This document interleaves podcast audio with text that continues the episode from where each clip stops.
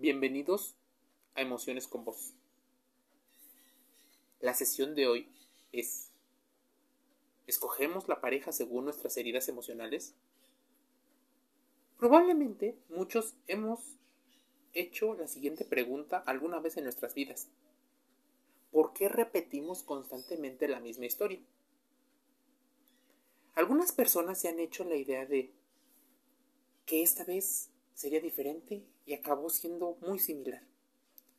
¿Dónde está realmente el análisis que regularmente deberíamos de hacer antes de involucrarnos en una relación? El artículo lo estoy leyendo de Dori Percharroman.com. La autora menciona que escogemos nuestras parejas según nuestras heridas emocionales. ¿Por qué se repiten las historias? Por eso porque estamos eligiendo de manera automática según las habilidades que ya tenemos. Las heridas emocionales han venido a ser sanadas por ti.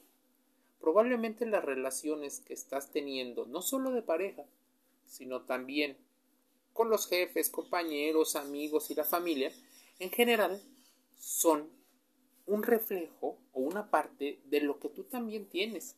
Por eso te parecerán situaciones similares tantas veces como se necesite, pues constantemente a esto se le podría atribuir una relación con la ley de atracción.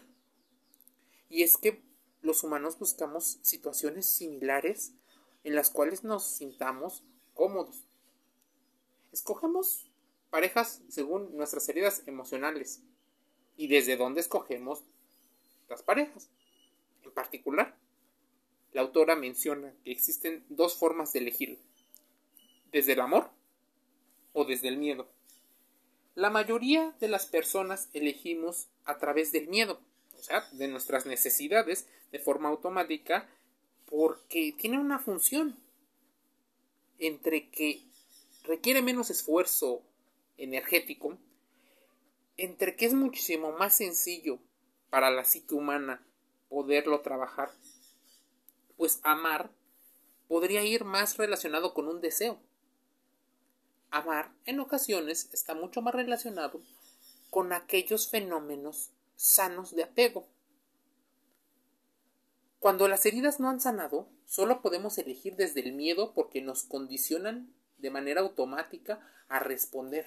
Nuestra elección de pareja persigue y protegemos constantemente a partir de máscaras según la herida dominante. Según el grado de intensidad y el número de heridas que ocurran, puede ser más difícil o no relacionarse con otras personas. En particular, ¿tú te has hecho la pregunta, ¿qué estoy haciendo? Bueno, te voy a poner dos ejemplos que es muy probable que logres identificar.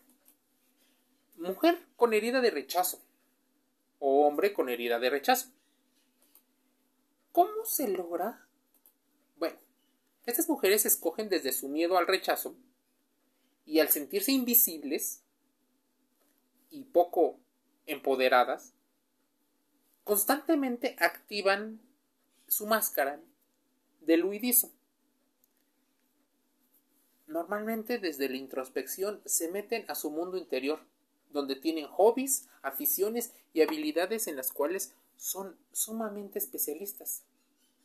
Es por ello que suelen elegir a personas, en este caso si fuera una relación heterosexual, hombres extrovertidos, habladores y con gran capacidad para ser el centro de atención. ¿Les gusta ser la pareja de alguien con carisma?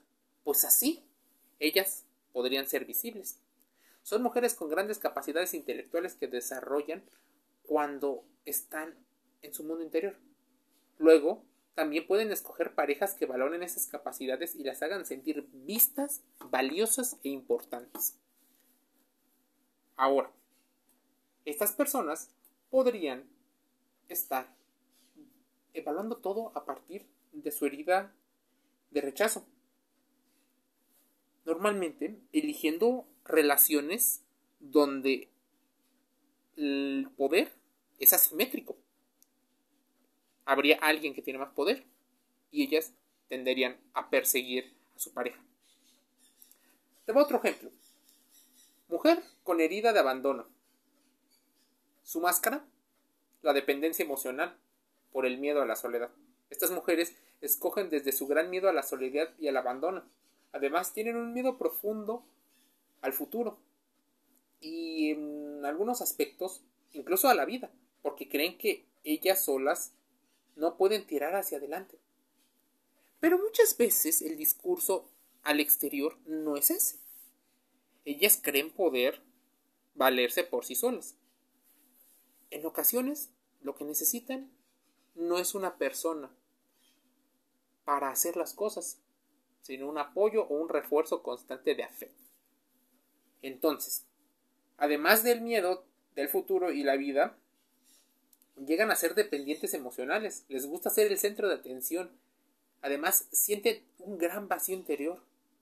Estas situaciones pueden lograr asfixiar las relaciones, pues en esa búsqueda constante de aprobación llegan a recurrir a cierto tipo de personas como pareja. Este tipo de mujeres, en particular, escogen parejas que les hacen sentir la más especial del mundo, a la que nunca van a abandonar.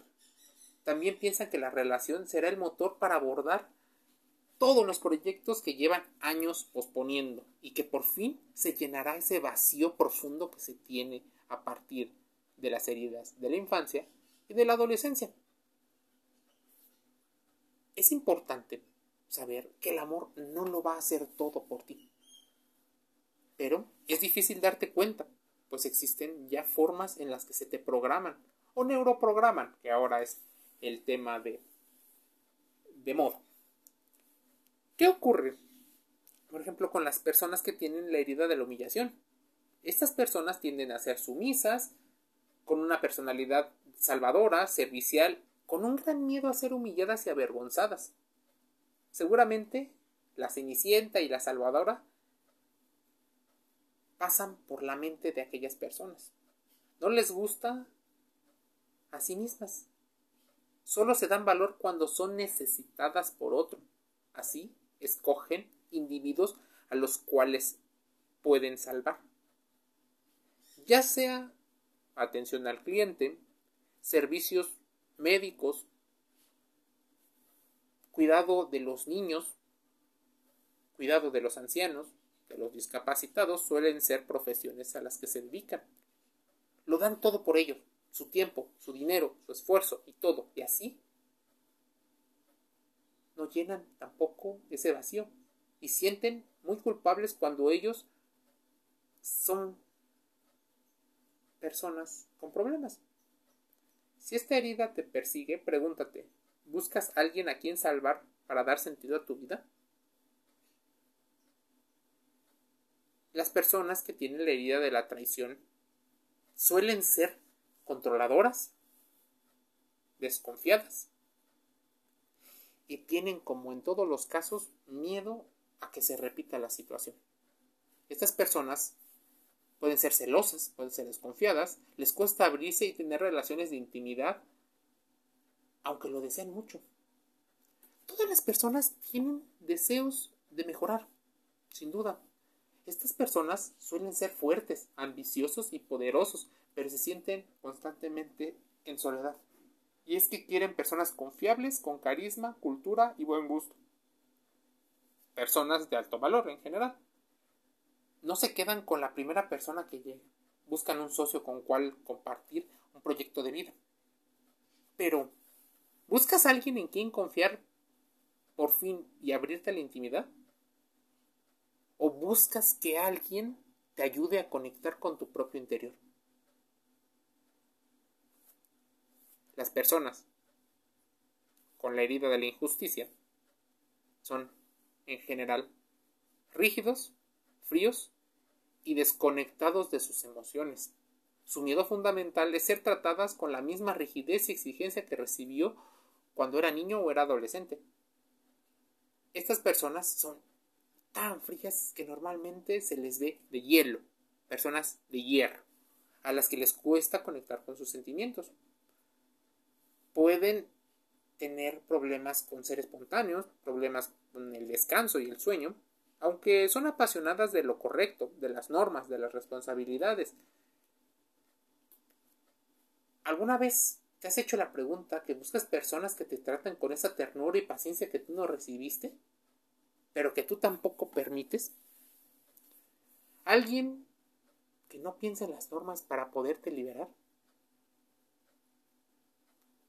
No olvides que el secreto que muchas personas creen tener está revelado aquí, en Emociones con Vos. Poder conocer las emociones que tienes a partir de un análisis un poco racional de las emociones y poder descubrir en ti aquellas sensaciones que ocurren en tus relaciones. Esas hay que analizarlas. Hay que hacer introspección, hay que hacer una reflexión y buscar en particular poner un plan para curarlas. La ayuda de un profesional de la salud te ayudará muchísimo, pero no esperes que él haga absolutamente todo. Ve escribiendo Ve grabándote y ve haciendo anotaciones con respecto a aquellas vivencias que has pasado. Emociones con vos. Cierra por hoy una sesión que seguramente te hará reflexionar, conectar con tus emociones y hacer introspección de aquello que te ha pasado. ¿Será acaso que no conocemos los procesos químicos que tienen las relaciones?